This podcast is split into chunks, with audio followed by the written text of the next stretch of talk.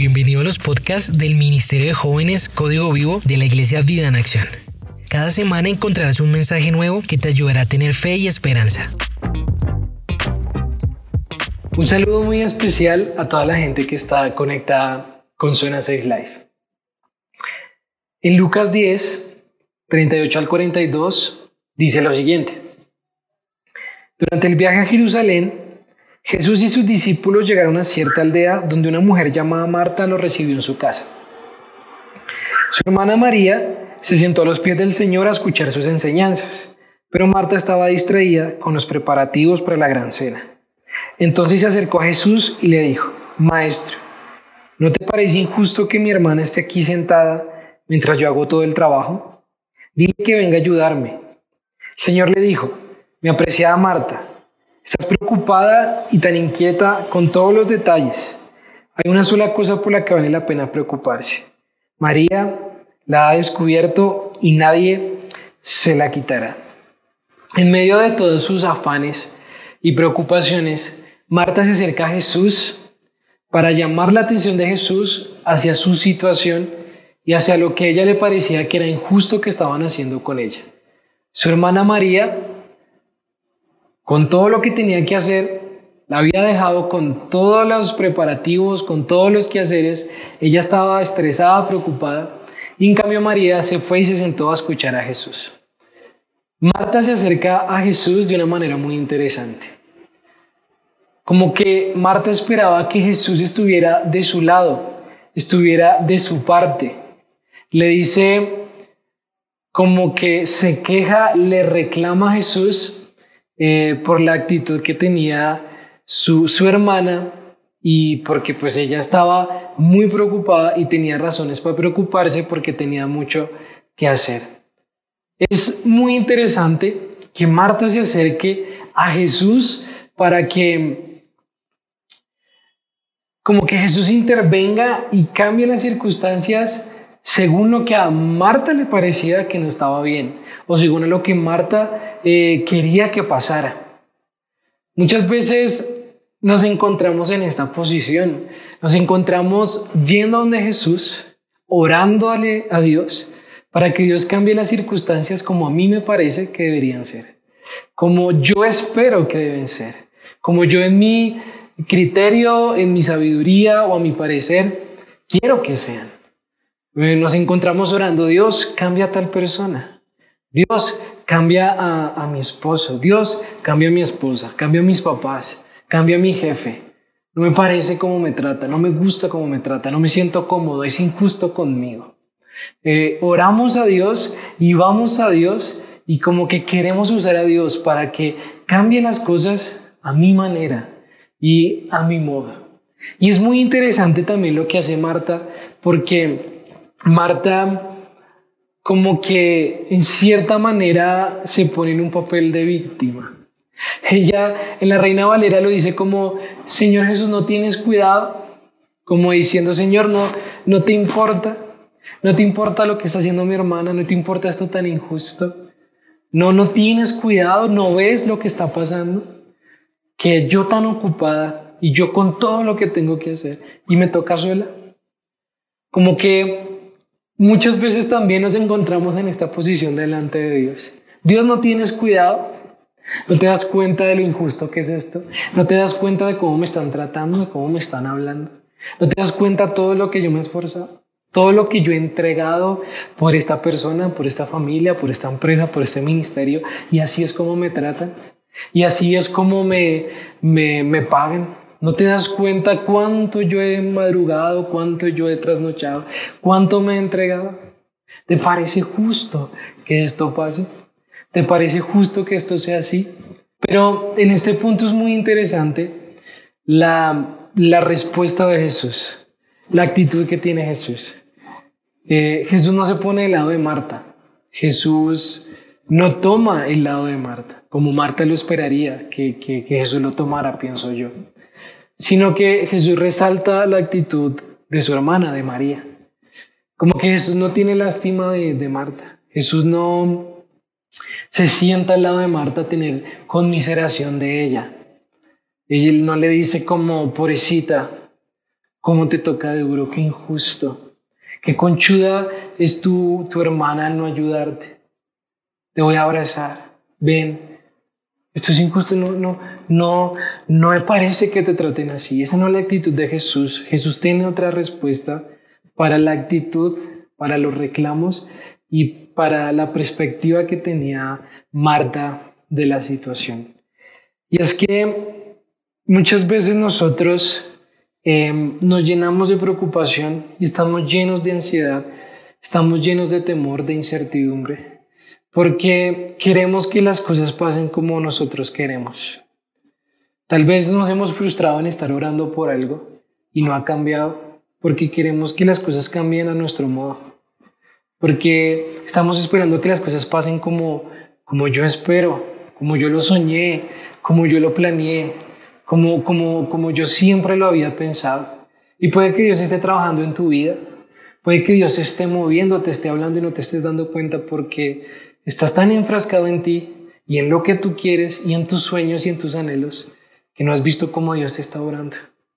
Que tus oraciones se han vuelto de frustración. Este tiempo se ha vuelto tan frustrante, un tiempo donde las cosas han, parado, las cosas han cambiado, muchas cosas en nuestra vida no se han podido realizar y, muchas vidas han sido tan golpeadas y hemos perdido cosas tan valiosas. Y estamos frustrados, orando, tratando de entender, tratando de ver, pero yo no quería que esto fuera así, pero, pero porque pasó esto, pero yo quería que, que las cosas pasaran diferentes en mi familia, en mi trabajo, en mi ministerio. Y estamos tan enfrascados en nosotros mismos y, llegamos delante de Dios y estamos delante de Dios con esa actitud que nuestros afanes y nuestra ansiedad no se ha podido terminar, no se ha podido apagar, no se ha podido reducir. Al contrario, el ruido de nuestra ansiedad sigue siendo mayor y sigue siendo más fuerte. Pero la respuesta también de, Jesús me recuerda también a la respuesta de Dios al apóstol Pablo. En 2 Corintios 12 del 8 al 10 le dice, dice, en tres ocasiones distintas le supliqué al Señor que me la quitara. Cada vez Él me dijo, mi gracia es todo lo que necesitas. Mi poder actúa mejor en la debilidad. El apóstol Pablo pues describe esto como, como un aguijón en la carne, que había algo en su vida que le causaba sufrimiento, que le causaba dolor, que era difícil para él llevarlo. Y él le pidió a Dios tres veces que se lo quitara, pero Dios no se lo quitó, sino que Dios le dijo, mi gracia es todo lo que necesitas, mi gracia es suficiente. Hay cosas en nuestra vida en este momento que están siendo difíciles, que están siendo duras, que nos están causando dolor, que nos están causando dificultad, que nos están haciendo sufrir. Una pérdida, una enfermedad, el mismo COVID. Señor, ¿por qué no te llevas este COVID? ¿Por qué no termina este COVID?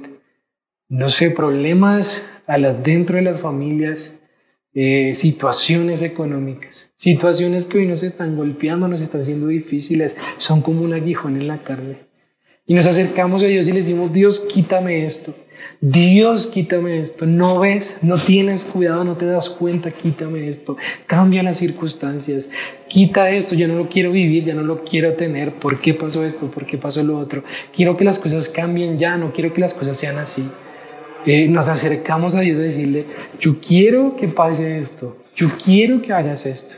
Pero lo que Dios responde es, mi amor y mi gracia es todo lo que necesita. Es muy parecida a la actitud y a la respuesta que tuvo, que tuvo Jesús con, con Marta. Jesús resalta la actitud de María porque María tomó tiempo para ver a Jesús, para estar en Jesús. Jesús ellos estaban en todos sus preparativos, en todas sus preocupaciones y quehaceres y en todo lo que tenían que hacer.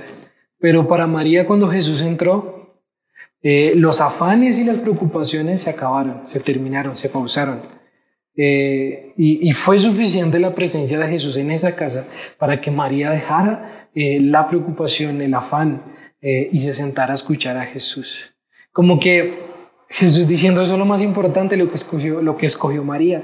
Como Jesús diciéndole a Marta, ¿no te soy yo suficiente? ¿No es mi presencia en esta casa suficiente para que tanto afán y tanta preocupación se termine? No es suficiente mi presencia sobre tu vida. No es suficiente la presencia de Dios sobre nuestras vidas. Saber que Jesús nunca nos deja. Saber que Jesús está a nuestro lado para que nuestros miedos se apaguen. No es suficiente el creador del universo. No es suficiente un Dios que pone a la tierra por estrado de sus pies. No es suficiente el Dios que nos dio la vida, el Dios que hace milagros, que, que nada le es eh, imposible. No es suficiente el Dios eterno, glorioso, grande, majestuoso sobre nuestra vida para que los temores y las ansiedades se terminen. ¿Qué necesitamos para dejar de temer? ¿Qué necesitamos para dejar la angustia, el dolor? ¿Qué necesitamos para vivir días, estos días, con alegría y con gozo? No es suficiente Jesús, si no es suficiente Jesús, que Jesús entre a tu casa, que Jesús se siente a tu lado, que Jesús te hable. Eh, no es suficiente al contrario, en vez de dejar tus afanes y tus preocupaciones a un lado, vas ante Él y empiezas a reclamar y empiezas a decirle y empiezas a pedirle las cosas a tu manera para que cambien a tu forma y terminas más ansioso y más frustrado. ¿Qué necesitas para que tus temores se apaguen? Para que la ansiedad se apague. Yo sé que se habla mucho de ansiedad hoy, se habla mucho de, de incertidumbre, de temor, que pasamos por ansiedad. Yo he pasado por ansiedad en estos tiempos, pero eh, ya se ha vuelto como un patrimonio de la gente, se ha vuelto como un patrimonio de, de, las personas, como que ya se vuelve algo que hay que estar ansiosos, ¿no? El ansioso ya es, ya es algo que, que es normal estar ansiosos. Como que ya se hace una fortaleza en nuestras mentes, ya se hace como una estructura en nuestro interior que ya tenemos que reaccionar ansiosamente, tenemos que preocuparnos, tenemos que angustiarnos, tenemos que afanarnos. Y eso no es lo que Dios quiere para nosotros. Si en tiempos de crisis, si en tiempos de angustia vamos a estar hundidos en la ansiedad, ¿de qué nos sirve la fe? ¿De qué nos sirve la palabra de Dios? ¿De qué nos sirve la presencia de Dios? ¿De qué nos sirve lo que nos declara la palabra? Yo eh, leía, eh, la, eh, veía la actitud de Marta, le decía a Jesús, yo tenido muchas veces la actitud de Marta. Tú entras a mi casa, me saludas, estás conmigo, tu presencia está aquí conmigo y yo sigo ansioso. Yo sigo pensando que, que, las cosas no van a salir, sigo preocupándome, sigo llenándome de temor, sigo dándole lugar y, alimentando mis inseguridades, sigo, yendo de, sigo lleno de, de preocupación.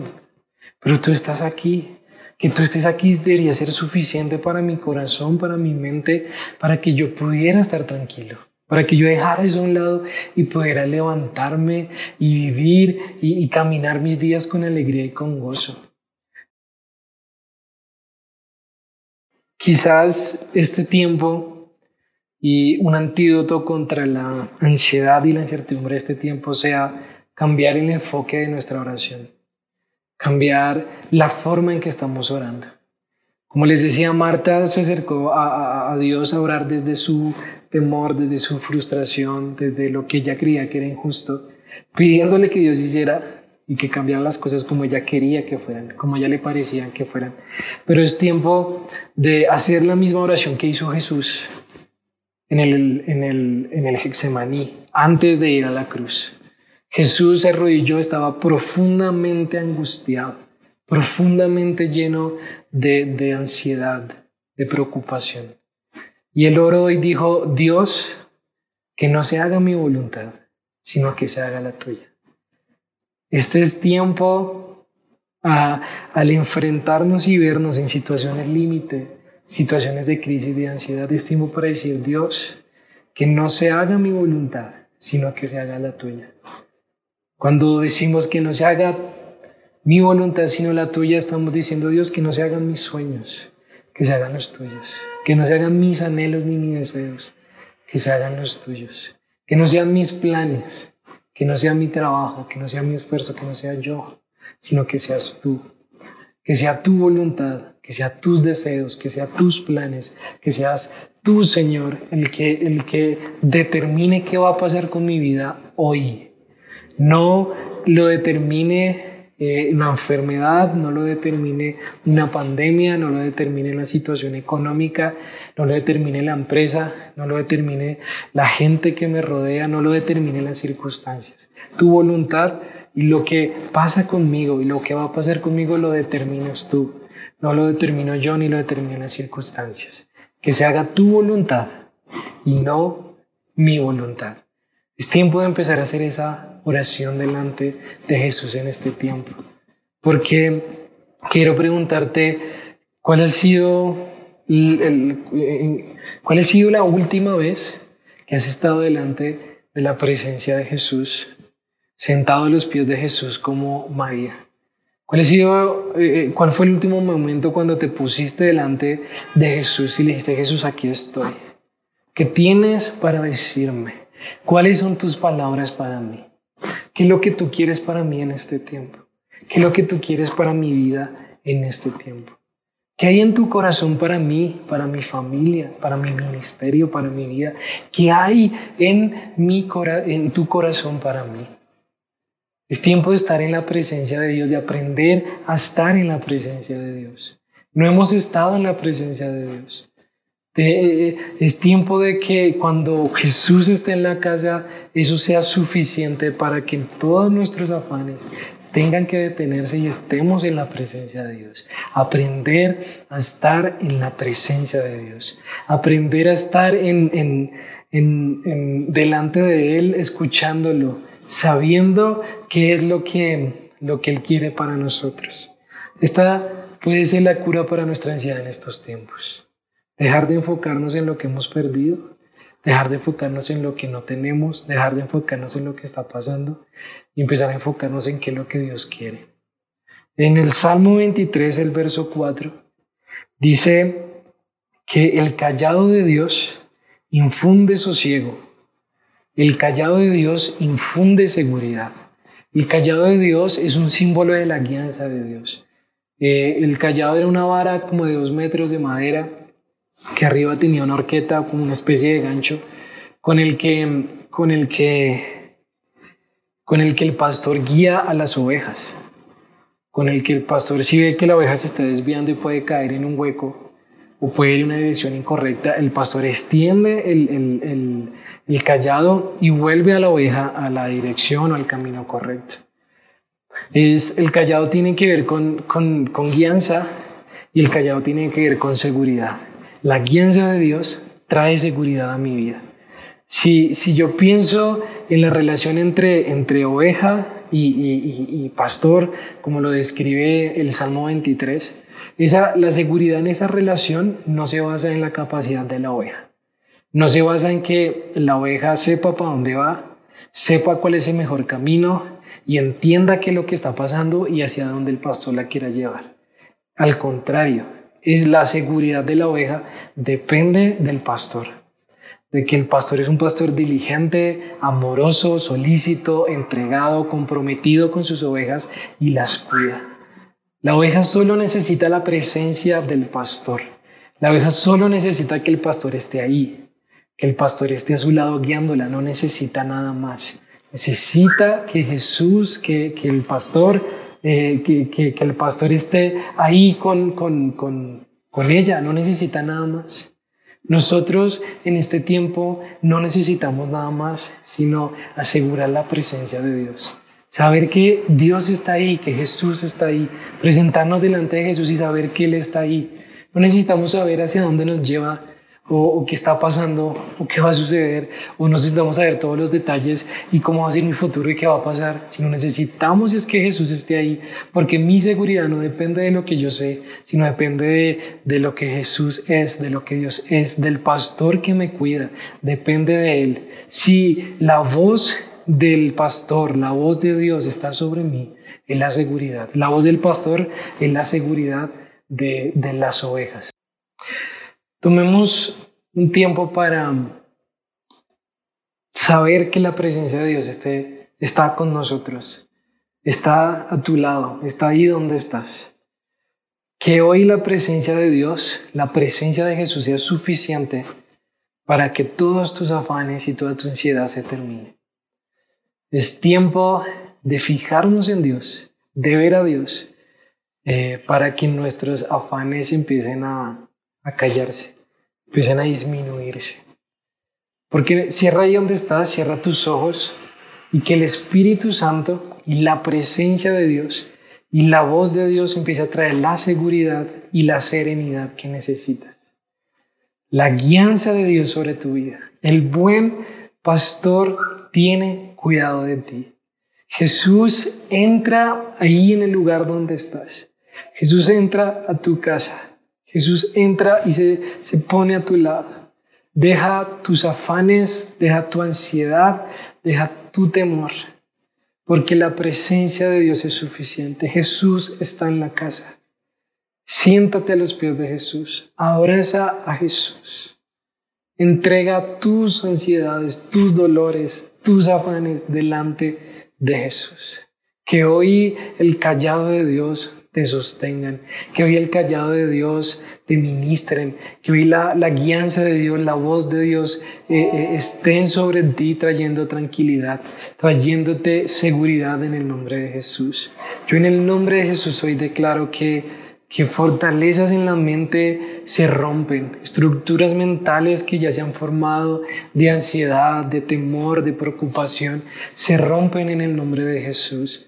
Esas palabras pensamientos que, que, están llegando a la mente de muchos, al corazón de muchos de que no van a poder, de que son débiles, de que les falta la fe. Eh, eh, esos temores eh, que, que, sobrecogen y, se, y como que se ciernen sobre la vida de muchos que quieren traer duda, que quieren robar la paz, yo los echo fuera en el nombre de Cristo Jesús. Escucha la voz de Dios. Siente la presencia del Espíritu Santo que te rodea. Que Dios renueve tu, tu visión, renueve tu mente para que veas el futuro con esperanza. Que Dios tiene buenas cosas para tu vida. Hoy ponte en la presencia de Dios y empieza a decirle, Dios, que no se haga mi voluntad, que se haga la tuya si has puesto algo en tu corazón por encima de Dios, si estás aferrado a algo en este momento, algo que te ha costado sacar adelante, algo que se había amenazado hoy que no se va a realizar o algo que ha tocado aplazar, ponlo en la presencia de Dios, si eso es lo que te preocupa. Si has perdido algo, si estás sufriendo, si tienes dolor, ponlo en la cruz, llévalo a la cruz, dile Señor, te amo más a ti que a mi dolor. Te amo más a ti que a mis planes, te amo más a ti que a mis anhelos, te quiero más a ti que al dinero, te quiero más a ti que, que a una persona, te quiero más a ti que a mi propia realización, que a mi propia carrera, que a mi, que a mi trabajo, todo lo, a mi familia, te quiero más a ti. Quiero que se haga tu voluntad y no la mía. Tal vez estás lleno de ansiedad y lleno y lleno de ansiedad porque estás muy enfocado en tus planes y en lo que tú quieres y, Dios te está llamando a soltarlo y a ponerlo en la presencia de Él. Que, que se haga la voluntad de Dios no nuestra voluntad. Dile ahí a Dios, Señor, hágase tu voluntad en mi vida y no la mía. En el nombre de Jesús, la presencia de Dios sobre ti es suficiente suficiente para que no temas, suficiente para que se acaben los temores, suficiente. Dios tiene cuidado de ti. Él sabe cada cosa que por la que has pasado y has sentido, tiene contado los, cada cabello de tu, de tu cabeza. Él está contigo. Y ahora en el nombre de Jesús, yo proclamo, yo declaro que nos desarrollamos, que avanzamos, que crecemos y que vamos adelante que este tiempo, aunque sea un tiempo que se ve adverso, es un tiempo donde vamos a dar frutos, es un tiempo donde vamos a crecer. Crece, avanza, desarrollate. No aplaces las cosas. No digas, cuando todo esto acabe lo voy a hacer, o, cuando esto se termine, pues termino de hacer esto. No, planea hoy, proyecta hoy, desarrollate hoy, mira hoy hacia adelante, ve hacia adelante, sueña, pide, avanza porque en medio de la situación y en medio de, las circunstancias en las que nos puso esta pandemia, Dios se va a glorificar. Dios se va a mover, Dios va a seguir haciendo los planes sobre tu vida. Termina tu carrera, estudia, no sé, especializaciones, maestrías, cásate, avanza, eh, eh, planea con tu familia, ve adelante. No dejes que esta situación te limite. Mira a Dios, escucha a Dios, déjate guiar por Dios, que los sueños de Dios se cumplan sobre ti, pero avanza, pero crece, pero no te limites por esta situación, porque en medio de ella Dios se va a glorificar. Puede que esta situación Dios de, un momento a otro no la quite, no la, no, la, no la desaparezca y que el virus no desaparezca de un momento a otro. De hecho, los expertos, los que saben, dicen que esta situación se volverá a normalizar hasta o sea, que todo volverá a ser normal hasta el 2024. Eso es mucho tiempo para esperar, para quedarnos ahí como esperando a ver qué va a pasar. No, levántate, deja de, de, estar perdiendo el tiempo o deja de estar enfocado en otras cosas, enfócate en Dios, llénate de Dios, avanza, desarrollate y ve adelante en el nombre de Jesús. La palabra dice en el Salmo 32.8 Te haré entender y te enseñaré el camino en que debes andar. Sobre ti fijaré mis ojos. Los ojos de Dios están fijados sobre ti y Él te hará entender lo que, lo que tú debes hacer y lo que Él tiene para tu vida en este tiempo, en el nombre de Cristo Jesús. Un abrazo, Dios te bendiga. Si te gustó este mensaje, compártelo con alguien que necesite ser animado y síguenos en nuestras redes sociales como Código Vivo CC.